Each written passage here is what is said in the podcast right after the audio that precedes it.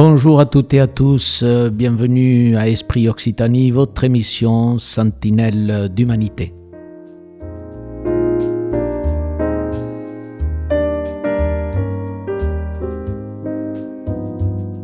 Émission coproduite par l'ANRAS, Association nationale de recherche et action solidaire, à la technique, comme toujours, ma complice euh, Shelly et votre serviteur euh, André Satenza.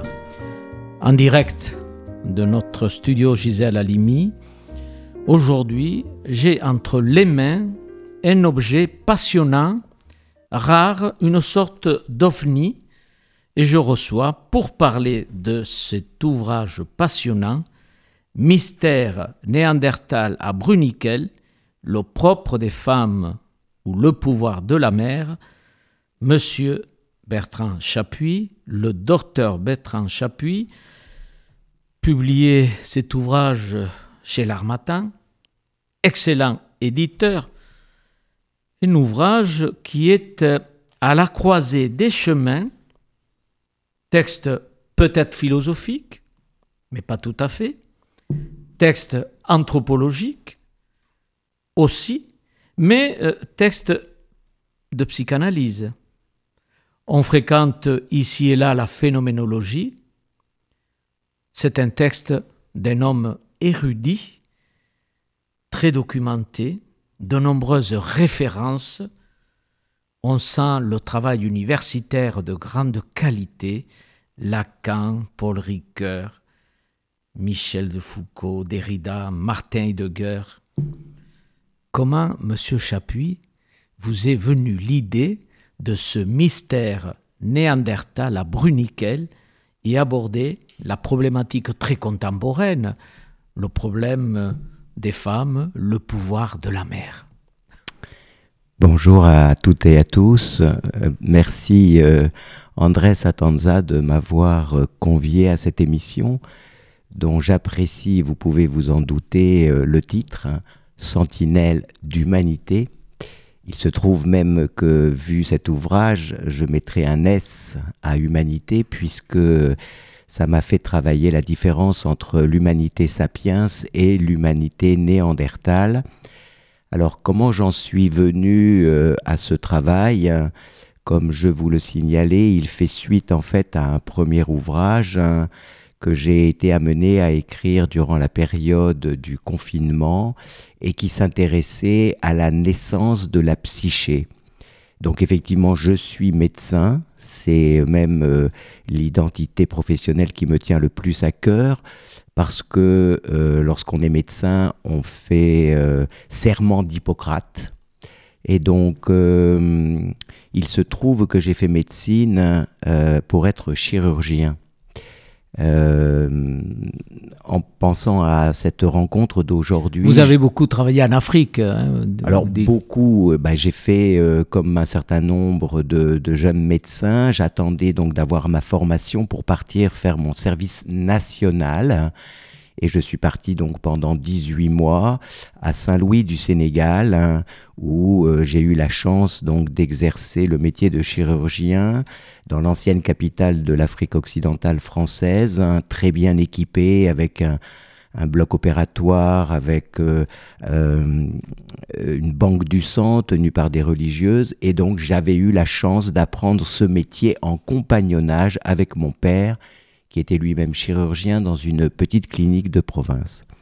Et donc ce que j'ai vécu euh, lors de cette année et demie euh, en Afrique hein, m'a fait rencontrer euh, à la fois la, médecine traditionnelle, si bien que de retour à Toulouse, j'ai eu le besoin de passer donc de la chirurgie aux neurosciences. Mais j'ai fait ma thèse en chirurgie Hein, à propos donc des 157 cas d'urgence abdominale en Afrique, hein, parce que bien évidemment c'était compliqué pour mon père. Oui, mais vous faites un passage chirurgie, euh, neurosciences et ensuite la psychiatrie. Absolument, parce que vous êtes un homme qui touche à toutes les disciplines. Ben, disons que après avoir ouvert des, des, ventres, si je puis dire, j'avais le besoin d'ouvrir un peu des têtes et de savoir comment les choses se passaient dans le cerveau. De retour à Toulouse, j'ai eu la chance aussi de rencontrer André Rascol, professeur de neurologie, qui euh, m'a fait obtenir un stage hein, auprès de Jacques Glowinski, professeur au Collège de France, le pape des neurotransmetteurs. Ça m'a aussi euh, montré toute la complexité euh, du cerveau. Hein, et pour moi, c'est très important. On est actuellement sur un projet d'ailleurs de démontrer qu'on n'a pas un cerveau, qu'on a trois cerveaux, qu'on a quatre cortex et que de la manière dont tout ça se, se combine va résulter justement nos humanités. Et donc, quand je fais mon stage dans le laboratoire de Jacques Lovinsky, je réalise que euh, le, planter des, euh, électrodes dans le paléocortex de chat n'était pas forcément la recherche que je souhaitais faire. Et du coup, je pars évidemment vers la psychiatrie et la question de la psyché. Psychiatrie adulte d'abord, puis psychiatrie de l'enfant et de l'adolescent pendant trois années à Strasbourg où j'ai donc suivi un clinica et où j'ai été euh, baigné de phénoménologie et de Binswanger, le contemporain de Freud, d'où, euh, si vous voulez, euh, c'est un long parcours qui m'a fait traverser aussi tous ces, hum, tous ces hommes d'exception qui... Et, avec ce parcours et ces nombreux chemins, comment arrive-t-on à Bruniquel, dans le Tarn-et-Garonne? Eh bien, parce que si vous voulez, euh, quand on s'occupe euh, d'enfants euh, ayant des troubles du développement, on se questionne sur la question des origines.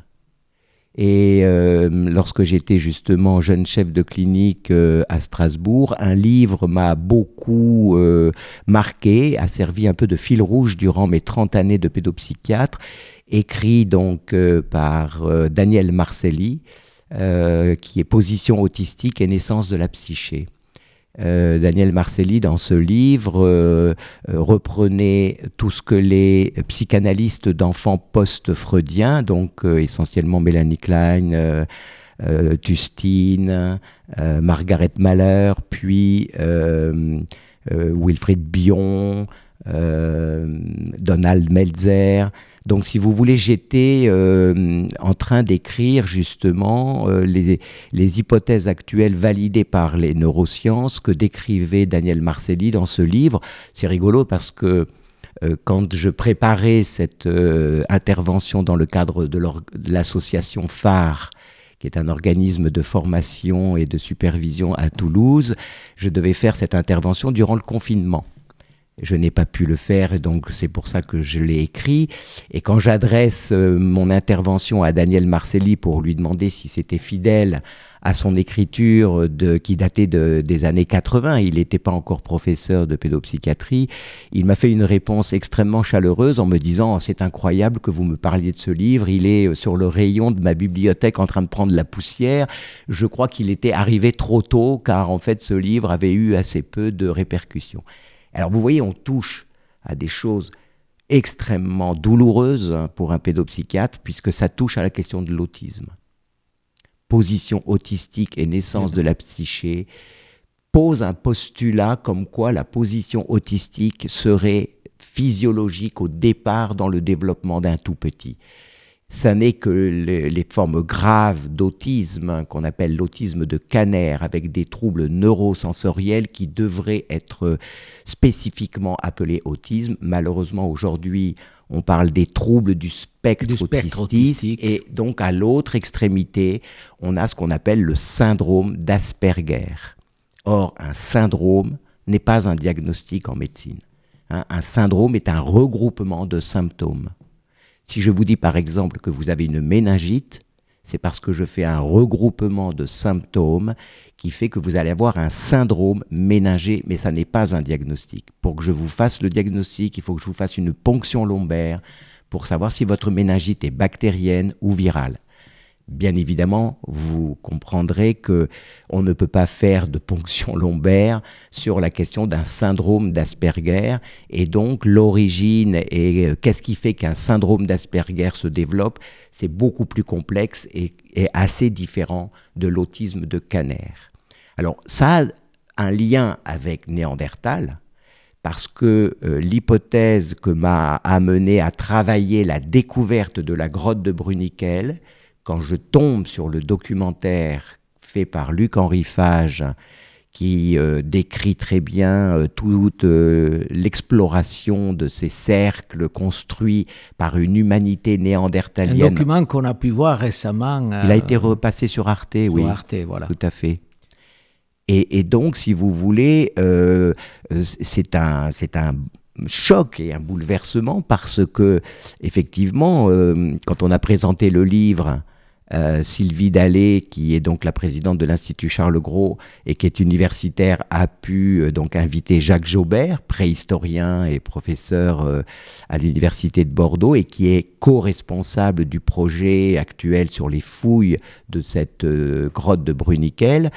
voilà, me faisait comprendre que c'était un petit peu étonnant que quelqu'un qui n'est pas archéologue, pas paléontologue, pas euh, anthropologue, s'autorise. Euh, ah oui, mais vous vous autorisez. Alors, démarrons le livre, page 20, vous démarrez déjà, euh, on fait de la préhistoire. Hein.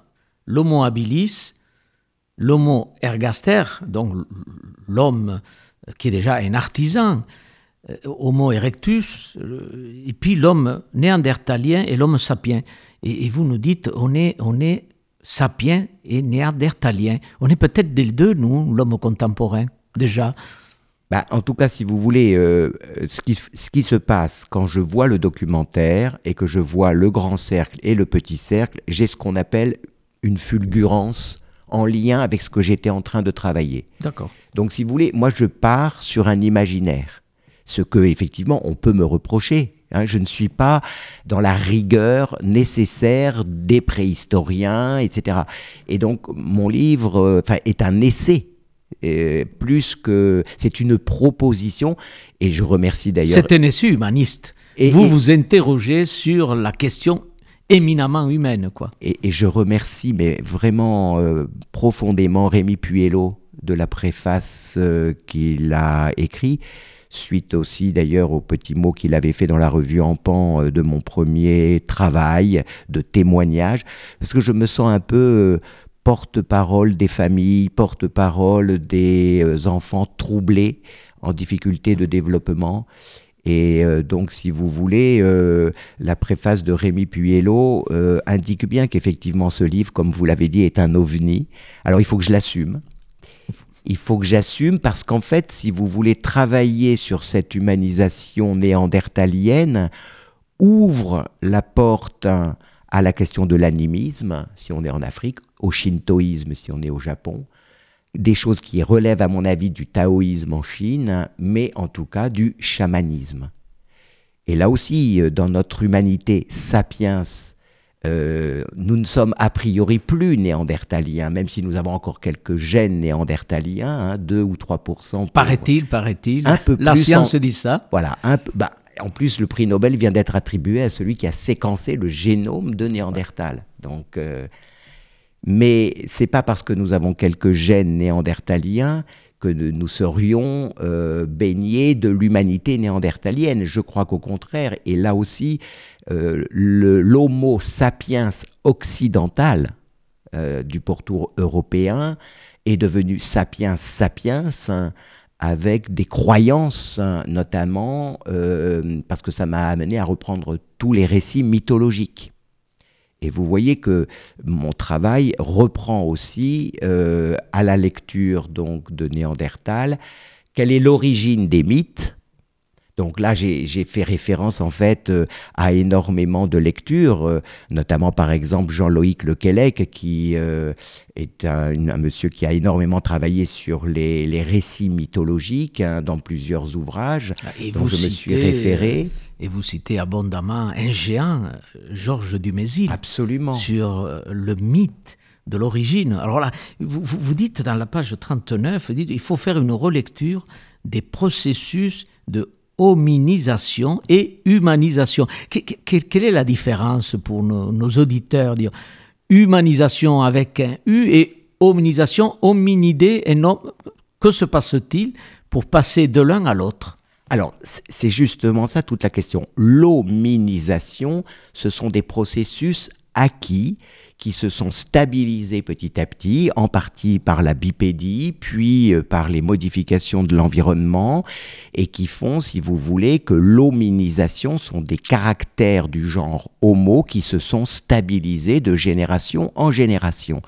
Donc l'hominisation est par définition, si vous voulez, des éléments observables hein, euh, et qui euh, euh, sont de l'ordre, on pourrait dire, du neurosomatique, si je puis dire, hein, globalement.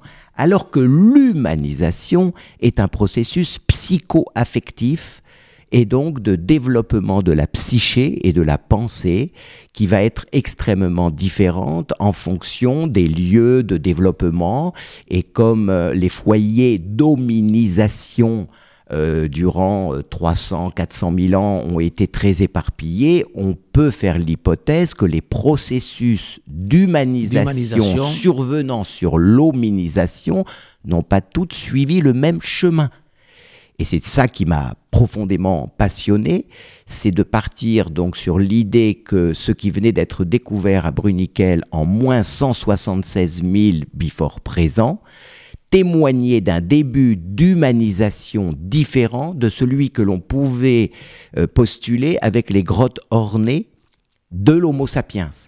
Parce que Chauvet, euh, qui est la, la grotte a priori aujourd'hui la plus ancienne ornée, est le fait d'Homo sapiens nous n'avions pas de traces euh, de, Néandertal à l'intérieur des grottes. D'ailleurs, euh, mon livre euh, tient beaucoup aussi, comme je vous le disais, mmh. donc mon livre est une série de rencontres.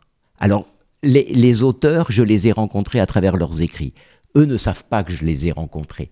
Il y a plein de choses amusantes d'ailleurs à ce sujet-là, parce que, enfin, mais un auteur au moment d'ailleurs où ce livre paraît, c'est Ludovic Slimak, qui est aussi un Toulousain et qui venait de sortir chez Odile Jacob Néandertal nu je me suis mis en contact avec lui. Et vous avez dialogué. Bah, et vous dialoguez à travers mais, les auteurs. Mais ce monsieur, et je le comprends, a une rigueur universitaire. Il a aussi un, emploi du temps.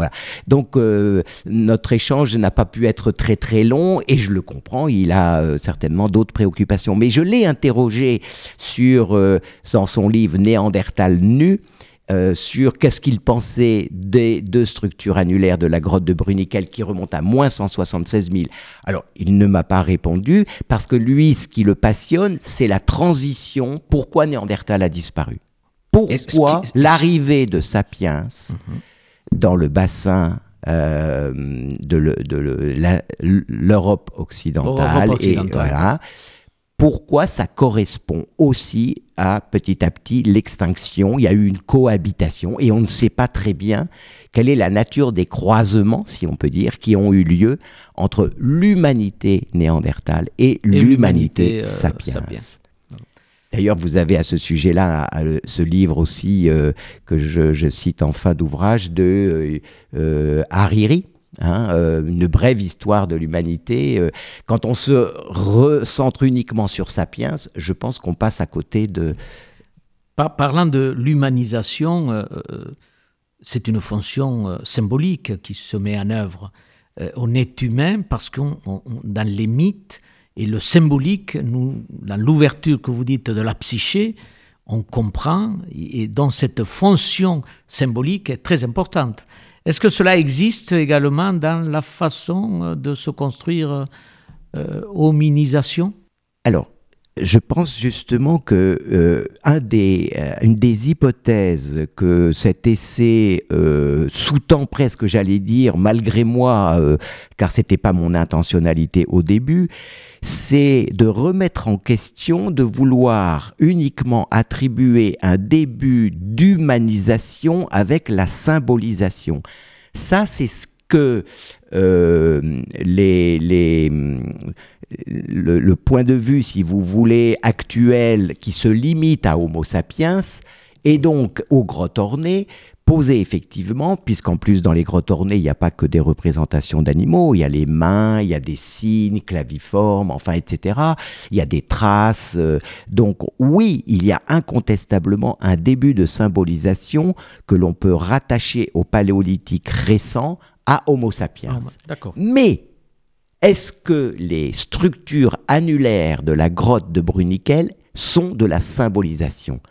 Moi, je n'en suis pas sûr. La seule chose que je peux dire, en tant que, et là aussi peut-être vous avez noté que je préfère euh, m'être euh, nommé auprès des parents qui venaient me voir d'abord psychopédiatre avant d'être pédopsychiatre.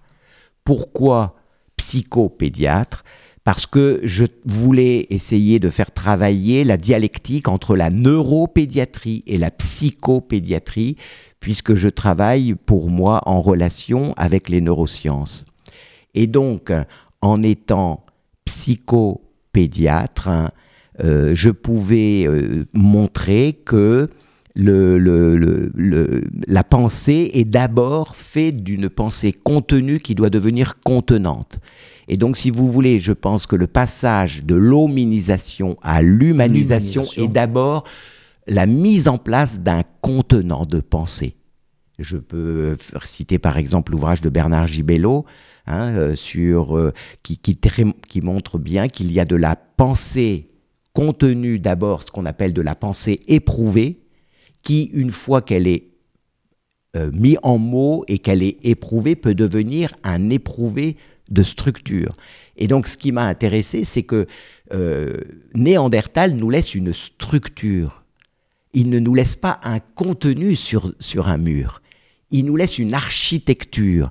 Ça serait la première enveloppe, si vous voulez. Et c'est pour ça que cette première enveloppe, c'est presque, je dirais, la métaphore à la fois de l'enveloppe amniotique à l'intérieur de l'utérus maternel.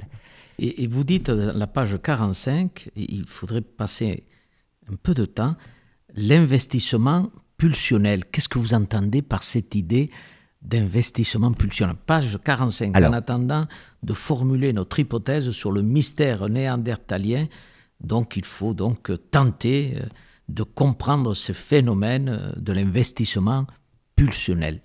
Alors là, on aborde un point aussi qui pour moi est capital dans ma trajectoire de pédopsychiatre et de euh, c'est que donc euh, le pulsionnel a été un terme donc euh, que Freud a, exprimé en allemand sous le mot de Trieb, hein, T-R-I-E-B.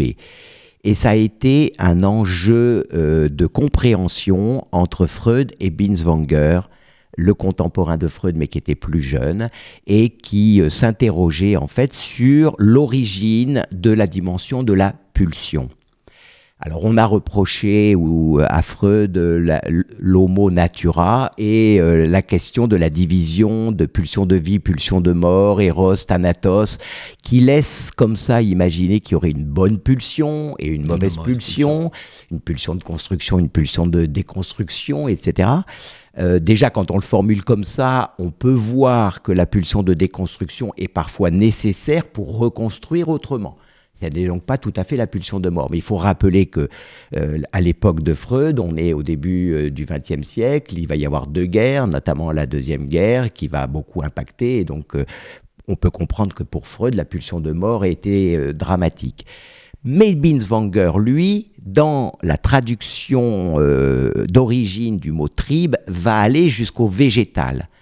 Et pour lui, tribe, c'est pousse au sens du végétal. Et moi, ce qui m'a tout à fait passionné, c'est que la sève, elle permet à la racine de s'enfoncer dans le monde obscur pour pouvoir nourrir la tige qui s'élève vers le ciel. Et donc, pour moi, ça réconcilie les deux polarités de la pulsion, et c'est pour ça que je parle de l'investissement de la pulsion épistémophilique. Alors, c'est un gros mot, mais qui veut simplement dire la curiosité. Et quand on observe un petit enfant, eh ben un petit enfant, il a la pulsion épistémophilique d'aller découvrir l'environnement, quitte à mettre les doigts dans les prises. Euh, découvrir le monde, et il découvre le monde. Et il découvre le monde et ses dangers. Il découvre qu'un insecte peut piquer, il découvre qu'un chien peut mordre, il découvre qu'une plante peut piquer si c'est une ortie. Et le rôle de la parentalité va être de guider la pulsion épistémophilique de façon à pouvoir justement euh, gérer l'agréable et le désagréable. Je vous propose de faire euh, une petite pause musicale d'un chanteur qu'on écoute peu, pourtant il est sur les plateformes, Thomas Fersen.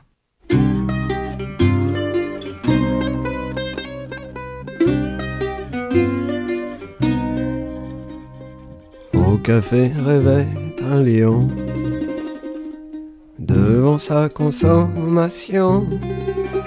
Il voit venir une abeille vêtue d'un tailleur querelle, de noir avec le soleil, une petite merveille. Elle grésille, elle bourdonne avec l'accent de Narbonne, et gentiment elle butine un diabolo grenadine.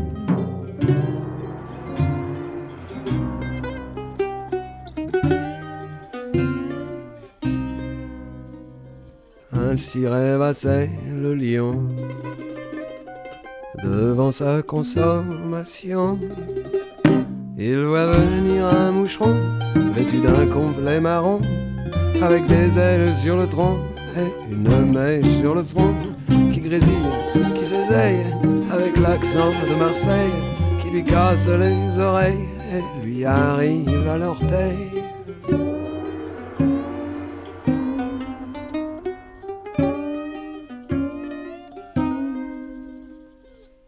Petit, je suis le lion. Allez, va jouer au ballon. Tu peux t'éponger le front, avoir les jambes en coton. Ici c'est moi le patron, c'est moi qui donne le ton. Tu t'essayes, tu grésilles et tu tournes autour des filles.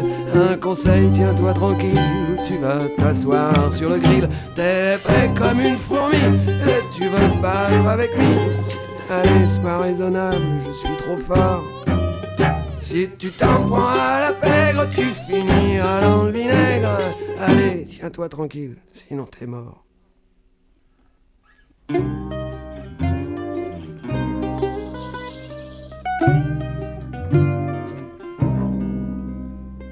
Le lion n'a rien vu venir, le moucheron sans prévenir lui a mis un coup de Satan à la pointe du menton. Il n'en revient pas le lion, et ce n'est qu'un échantillon. Un coup dans les testicules, ça c'est de la part de Jules. J'aime pas tellement qu'on me bouscule quand je me rince les mandibules.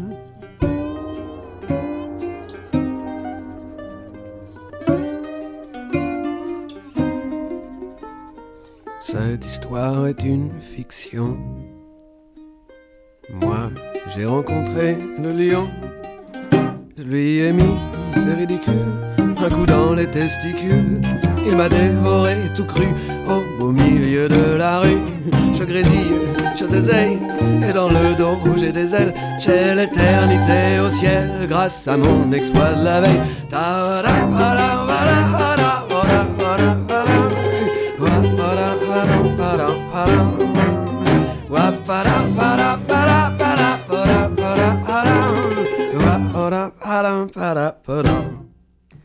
Esprit Occitanie, sentinelle d'humanité, dans notre studio Gisèle Halimi, Mystère Néandertal à Bruniquel, le propre des femmes et le pouvoir de la mer avec le docteur Bertrand Chapuis.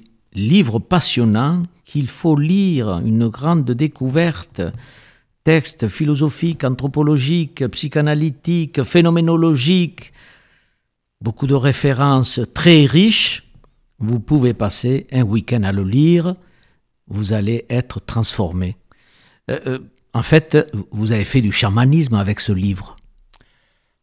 Effectivement. Et vous, vous le dites à la page 77. oui, il y a du chamanisme chez vous. Est-ce que vous êtes un chaman, monsieur Chapuis Alors, ce qui est essentiel en abordant la question du chamanisme, c'est de se référer au livre de Charles Stepanov qui a écrit donc Voyager dans l'invisible, technique chamanique de l'imaginaire.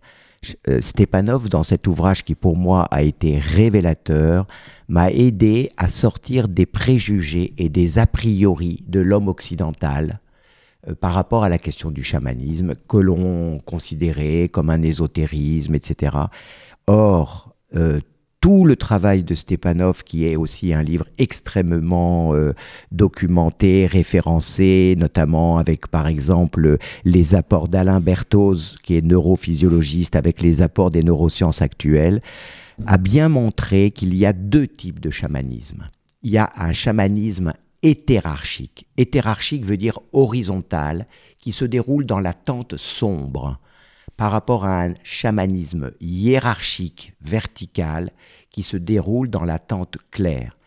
Dans le chamanisme de la tente sombre, ça n'est que à la demande d'une personne qui a euh, besoin et qui sent qu'il faut qu'il fasse un voyage vers son monde intérieur et qui a besoin d'être guidé.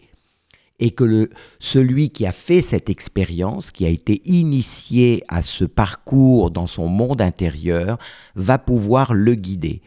Donc si on fait référence à la tente sombre, à la relation horizontale, oui, je crois que la thérapie du Dasein Analyse que j'ai été amené à mettre en place petit à petit en étant à l'écoute de l'infantile est un accompagnement à devenir chaman de soi-même. On ne peut être chaman que de soi-même, c'est-à-dire en fait de pouvoir euh, entrer en, intériorisation avec son rapport à l'altérité à l'intérieur de soi. Ça n'a rien à voir avec le chamanisme hiérarchique hein, que Stepanov décrit très bien, qui s'est mis en place petit à petit au, néolithique, lorsque euh, l'humanité sapiens a développé la sédentarité, a développé à travers l'agriculture et l'élevage la possessivité, et donc la question de déférer à quelqu'un euh, tout un travail de relation avec le monde imaginaire pour faire que les récoltes soient bonnes, euh, guérir les maladies. Donc il y a eu, si vous voulez, durant tout le néolithique, un chamanisme hiérarchique qui était probablement très utile et nécessaire. Le problème, c'est qu'il a évolué au fil des millénaires, vers un chamanisme hiérarchique de pouvoir qui s'est associé à un pouvoir temporel et qui a euh, e-, exercé une certaine emprise sur euh, le reste de, de, la société, si je puis dire, puisque la société était dépossédée de son travail sur son propre monde. Vous, êtes à la recherche, et vous dites dans votre ouvrage, à la recherche de la trace de, de l'humain, et euh, vous citez Walter Benjamin avec une très belle formule de, la vulnérabilité de l'homme, le levain inachevé. Absolument. Est-ce que vous pouvez, parce que la, métaphore est jolie, hmm. elle est très très belle, hmm. euh, la vulnérabilité, une sorte de vulnérabilité universelle que vous hmm. avez identifiée chez l'homme, on est inachevé, euh, on progresse, on se construit, et on a besoin euh, de ce chamanisme pour se construire. on a besoin de faire référence euh, pourrait-on dire, à cette magie, à cette rencontre avec la nature. Quoi. C'est, formidable. Hein, de, on est inachevé. Voilà. Ce levain inachevé. Alors par rapport à ça, quand euh, donc euh, je me décide d'essayer d'argumenter cette espèce de, fulgurance sur les, les cercles le petit cercle étant la salle d'accouchement, entre guillemets, le lieu où euh, vont accoucher euh, les, premières euh, mères néandertaliennes, la grand, le grand cercle étant le lieu où, dans les premières semaines ou premiers mois, les bébés vont être nourris, allaités. Et là aussi, bon, pour moi, c'était très important de développer la notion de sororité.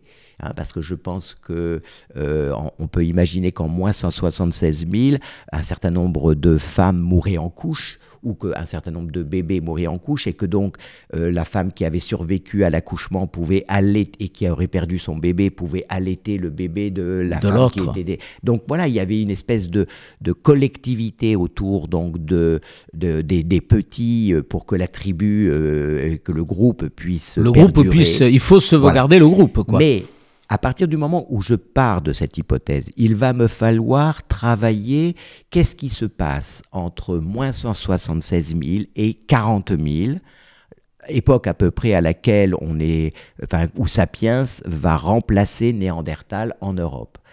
Et euh, il m'a fallu, en fait, si vous voulez, m'appuyer sur deux livres.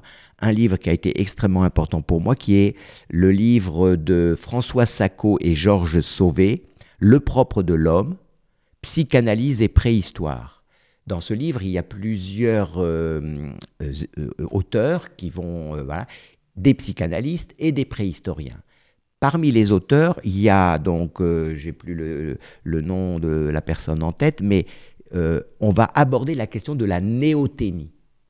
Et ça, c'est quelque chose que j'ai découvert. Euh, Là, il faut, il faut le préciser pour nos auditeurs. Ça, rejoint la question de la vulnérabilité, c'est-à-dire l'hypothèse que euh, le genre homo, euh, nous, nous, sommes des néotènes, c'est-à-dire que... Alors, la néoténie est un terme qui a été utilisé par les biologistes des insectes en particulier, c'est-à-dire en fait comment on peut être euh, en capacité de reproduction alors qu'on est encore en état larvaire, si je puis dire.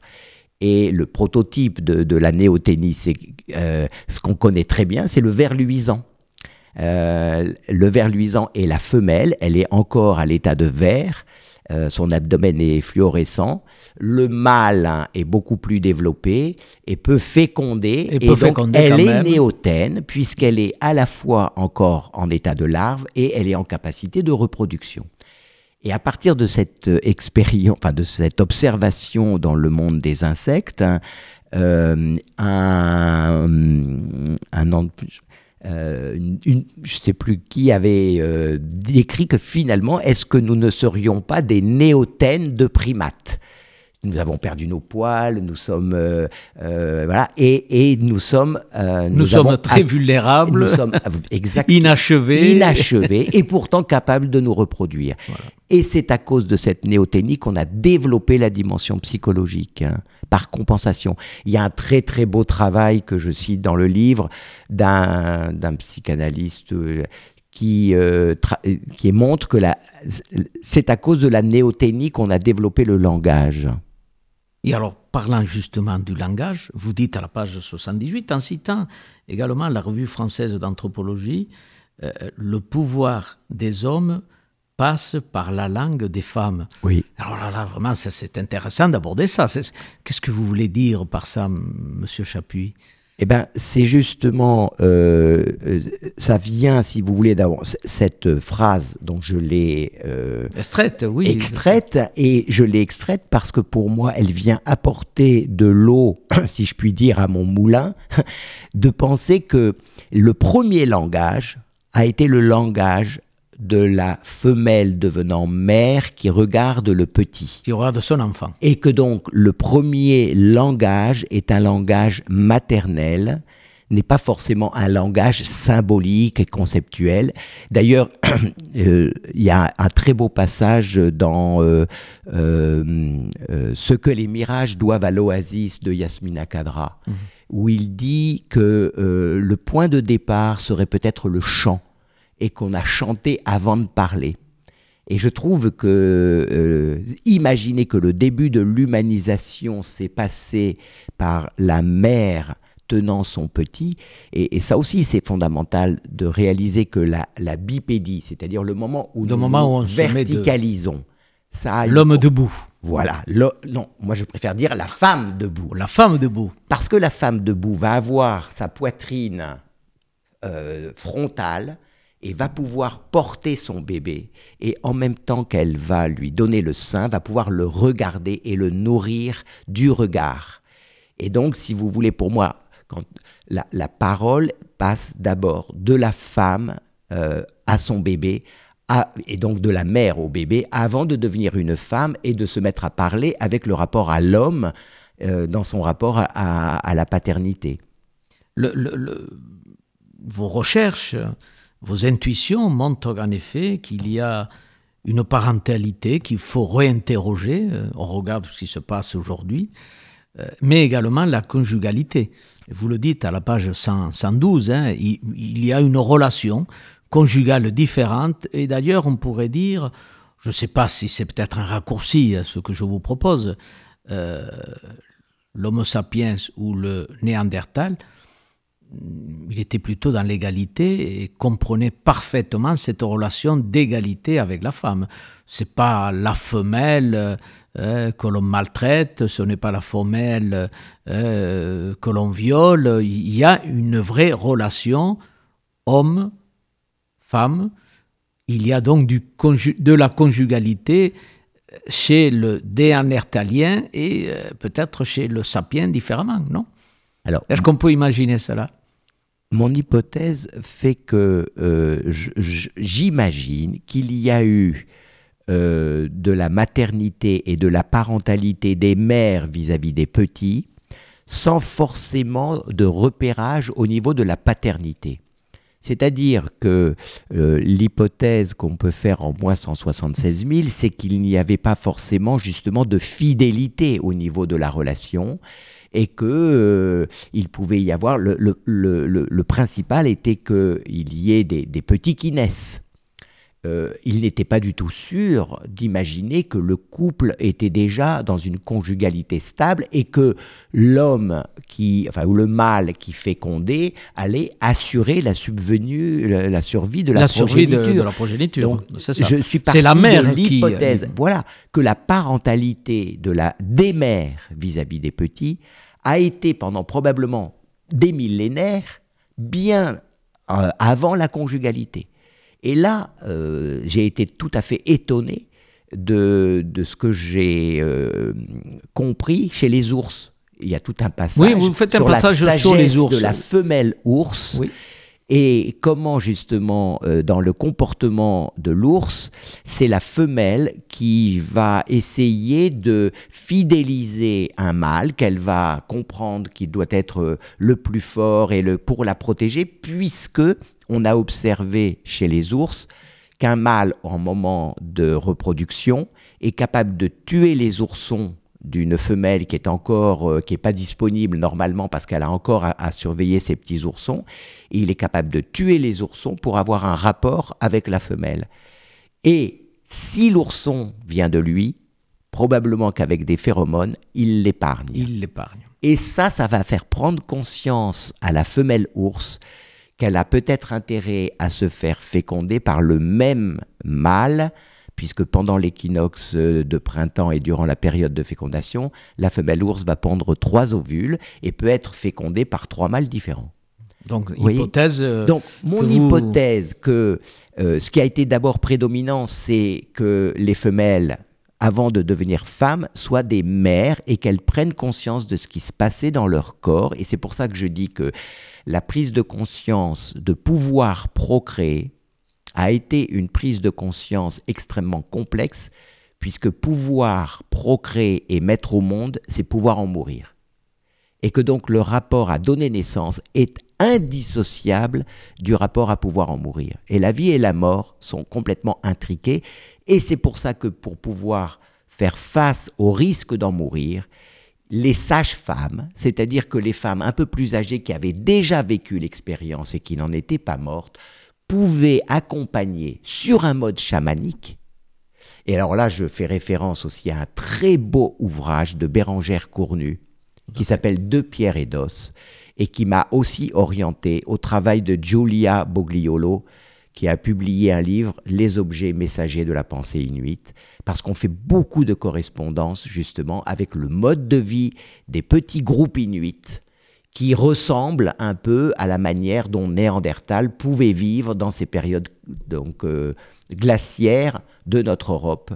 Et donc on voit comment euh, les, les, les, femmes entre elles cèdent à pouvoir mettre au monde le petit. Ça n'est pas au départ une affaire d'homme. Alors je vous propose une autre euh, pause musicale, une chanson. je pense que beaucoup de couples se sont embrassés se sont caressés sur cette chanson de Barry White.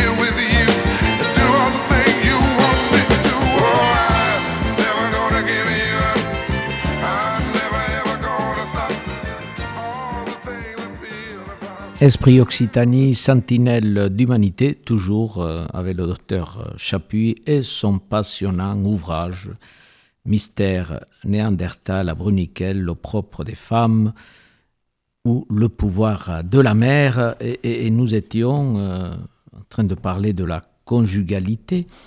Nous revenons à votre livre, page 118. Dans les structures annulaires, seraient-elles des salles d'accouchement, des nurseries? Est-ce que vous pouvez nous éclairer sur cette hypothèse et ce que l'on peut découvrir à cette fameuse grotte de Bruniquel? Alors d'abord, il, il faut que je précise que ça n'est qu'une hypothèse euh, imaginaire et vous pouvez euh, euh, réaliser à quel point effectivement. oui, mais je vois bien, Monsieur Chapuis, que vous voyez dans l'invisible, vous voyez des choses que les autres ne voient pas. Oui, mais ça Avec votre parcours académique, Oui. les lectures que vous avez faites. Oui, mais j'assume le fait que ça dérange pour vous raconter euh, le fait que appeler ça euh, salle d'accouchement Oui. et nurserie, ça a fait un peu sourire et boire se moquer gentiment et je le comprends. Les archéologues, d'ailleurs, euh, à ce sujet, lorsque Sylvie Dallet, qui est donc la directrice présidente de l'Institut Charles Cros, parle de mon livre à son entourage, une personne connaît Luc-Henri Fage, en parle à Luc-Henri Fage, Luc-Henri Fage me contacte, on a un premier contact où il, est intéressé éventuellement par mon hypothèse, mais effectivement, lorsque euh, sort l'idée que ça serait une nurserie, euh, ils, me disent avec les archéologues, avec Jacques Jaubert, avec euh, Jean-Loïc Lequelec, que mais que- qu'est-ce que c'est que cette hypothèse? C'est complètement humide. Qu'est-ce qu'on est réimaginé une salle d'accouchement là? Et ils ont complètement raison. Je n'ai aucune preuve de cette hypothèse. La, la seule chose pour moi, c'est que ça m'a servi de et de partir sur, en tout cas, l'idée que un petit cercle, un grand cercle évoquait pour moi la naissance de la psyché du petit des femmes dans l'interrelation, dans ce qu'on va appeler l'interpsychique, c'est-à-dire que l'infantile de l'enfant entre dans l'infantile du parent et c'est l'enfant qui crée le parent, c'est le parent qui crée l'enfant. Il y a une espèce, si vous voulez, de de- de- d'humanisation collective hein, entre les, les petits. Et c'est ça qui m'intéresse en plus, c'est qu'à cette époque-là, c'était probablement collectif. hein. Alors, bon, euh, je n'ai pas tellement envie d'appeler ça salle d'accouchement. Il fallait bien que euh, la primipare euh, qui, qui, qui allait faire son premier accouchement ait un Il fallait lieu bien où un lieu pour accoucher, être- Voilà. bien sûr. Et, et pourquoi fallait-il effectivement une structure? Alors probablement pour qu'il y ait aussi de l'éclairage, pour qu'il y ait peut-être euh, la dimension d'un espace dans l'espace. Et c'est là pour moi qu'il y a quelque chose, si vous voulez, qui est l'émergence de la psyché. Comment se fait-il qu'à un moment, il va y avoir la capacité à penser Et pour moi, c'est donc le savoir éprouvé. Ça touche d'ailleurs euh, des choses qu'aujourd'hui les neurosciences, et je pense par exemple au, au livre de Boris Cyrulnik sur les nourritures affectives. Oui, tout à Il fait. décrit Il très décrit, bien. oui. Il décrit très bien que vers la 26e semaine, la synaptisation dans les cortex du cerveau du bébé entre dans la capacité à percevoir les perceptions maternelles. Et une perception sur laquelle Daniel Marcely a travaillé dans son livre Position autistique et naissance de la psyché, c'est les battements cardiaques. Comme par hasard, hein, le poum, poum, poum, on le retrouve dans le tambour. On le retrouve dans les rythmes de base. Hein, poum, poum, poum.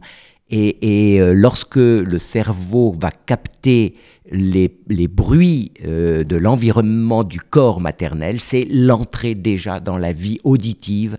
Et alors c'est rigolo parce que dans la vie intra-utérine, la, sensorialité auditive prime bien évidemment sur le visuel. hein. Il y a aussi euh, de l'olfactif avec le liquide amniotique. Et là, encore dernière chose par rapport à mon hypothèse, c'est que si vous voulez, on a tendance à ne pas comprendre que embryologiquement, le bébé vit dans une bulle amniotique qui est faite de son enveloppe amniotique, du liquide amniotique et du placenta. On a tendance à dire quand on est Homo sapiens, particulièrement, Particulièrement sapiens, sapiens, est-ce que tu as coupé ton cordon ombilical? Mais c'est surtout pas ce qu'il faut faire. Vous vous dites, il faut pas couper. Mais non, puisque le cordon ombilical me relie à mon placenta et à mon enveloppe. D'ailleurs, en Afrique, on estime que l'accouchement n'est terminé que quand il y a la délivrance, c'est-à-dire quand le placenta, Le placenta sort sort. également. C'est à ce moment-là d'ailleurs que c'est le plus dangereux pour la femme parce qu'il y a des cotylédons qui peuvent rester accolés à la paroi utérine et du coup euh, la femme risque de mourir d'hémorragie après l'accouchement. Donc il faut surveiller que le placenta est bien entier et que tous les cotylédons sont bien présents. C'est là qu'on voit que vous êtes un médecin. hein. Ah ben j'ai fait beaucoup de, de- j'ai fait énormément de, de césariennes en Afrique parce que beaucoup de femmes arrivaient tellement épuisées euh, Elles ne avec soit des grossesses gémellaires, voire même euh, je me souviens d'une césarienne extrêmement émouvante où je, je- j'ai extrait d'abord un petit, puis il y en avait un deuxième, il y en avait un troisième qui était caché. Enfin c'était étonnant. Ils, ils ont tous vécu grâce à la banque du sang et, et aux religieuses euh, qui assuraient la réanimation. Donc euh, le, Et là, vous aviez une relation particulière euh, avec ah, ces bah dames. hein. oui, ah oui, Une évidemment. relation, ouais. Et c'est ce que vous expliquez Toutes dans les votre- accouchées. Et c'est ce que, ce que vous dites dans votre livre. Et donc en Afrique, on enterre le placenta avec une petite graine. Et selon la manière dont euh, l'arbre va pousser, ça sera une, euh, vision de la, santé mentale de l'enfant qui est né. C'est son appartenance végétale. Vous voyez qu'on retombe aussi sur la sève hein, que défendait Binswanger euh, par rapport à Eros ou Thanatos. Dernière question, parce que notre émission, vous avez vu, c'est passionnant ce que vous dites. J'espère que tous nos, nos auditeurs de Sentinelle d'Humanité vont se précipiter pour acheter ce livre dans toute bonne librairie à l'Armatan. Je le rappelle quand même, l'Armatan, Mystère néandertal à Bruniquel, le propre des femmes et, et le pouvoir de la mère. Peut-être la dernière question, parce que là, il y a de l'audace. hein, euh, de l'audace philosophique. hein. L'interprétation, page 155, l'interprétation du narcissisme primaire par Heidegger. Là, là vous vous attaquez à un grand monument de la philosophie, être étant. Et, et- et vous abordez la question du Dasein, l'être là, quoi. Et, alors, très rapidement, cette question, quand je vous dis très rapidement, c'est une insulte, c'est pas possible, Non. parce que ce n'est pas rapide, mais quand même, mais- dites-nous. Mais en plus, si vous voulez, je, ne m'attaque pas. J'ai simplement, comme un certain nombre de lecteurs, été assez perturbé par la publication des cahiers noirs de oui, de, Heidegger. de- de Heidegger, oui. Et ce qui fait, si vous voulez, et donc j'ai lu un certain nombre d'auteurs comme Jean-Luc Nancy et sur euh, la façon dont il y, a- quelque chose de fondamental évidemment dans le Dasein de Heidegger, mais donc comme je l'écris aussi, euh, j'ai eu la chance de pouvoir adhérer à l'école française de Dasein Analyse, dont le président est Philippe Cabestan, qui m'a demandé donc de faire une intervention euh, là au mois de janvier et où j'ai fait un travail sur la phénoménologie de la naissance. Mais je me rends bien compte, je ne suis pas philosophe. Et donc là aussi, euh, je mets simplement en question la manière dont, à son époque, hein, Heidegger va révéler quelque chose de fondamental qui est le être là. Être le Être là. là. Alors il a, comme le dit d'ailleurs Puello dans la préface, il a inspiré énormément de philosophes, alors notamment Marguerite Duras par exemple. Vous prenez la pluie d'été, hein, l'histoire d'Ernesto.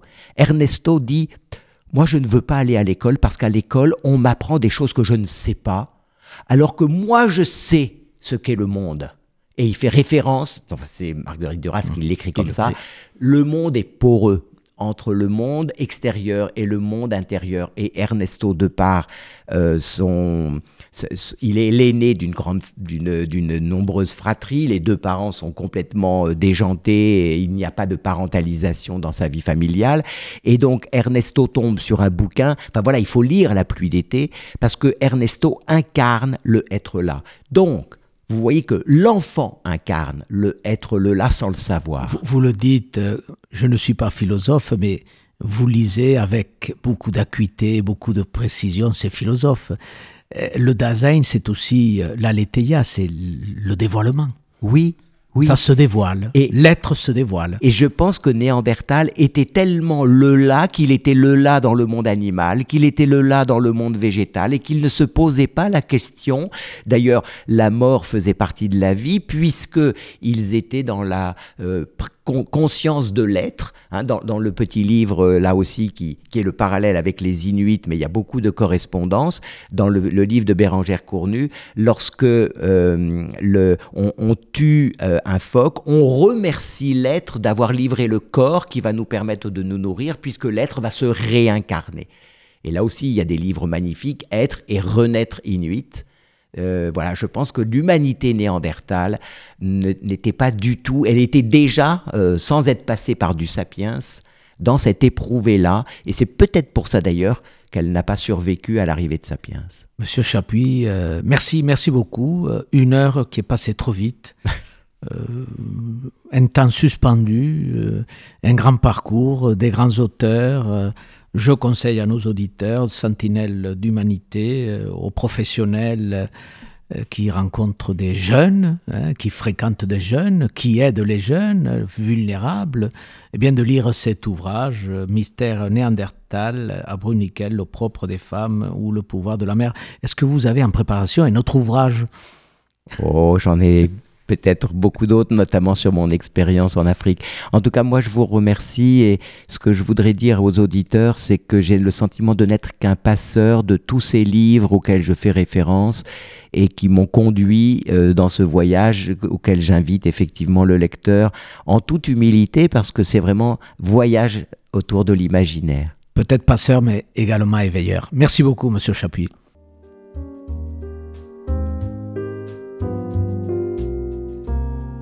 Esprit Occitanie, sentinelle d'humanité, euh, on se retrouvera très bientôt avec d'autres auteurs, d'autres intellectuels et toujours sentinelle d'humanité, ceux qui pratiquent le lien, la réciprocité et l'altérité. Merci à tous, à très bientôt.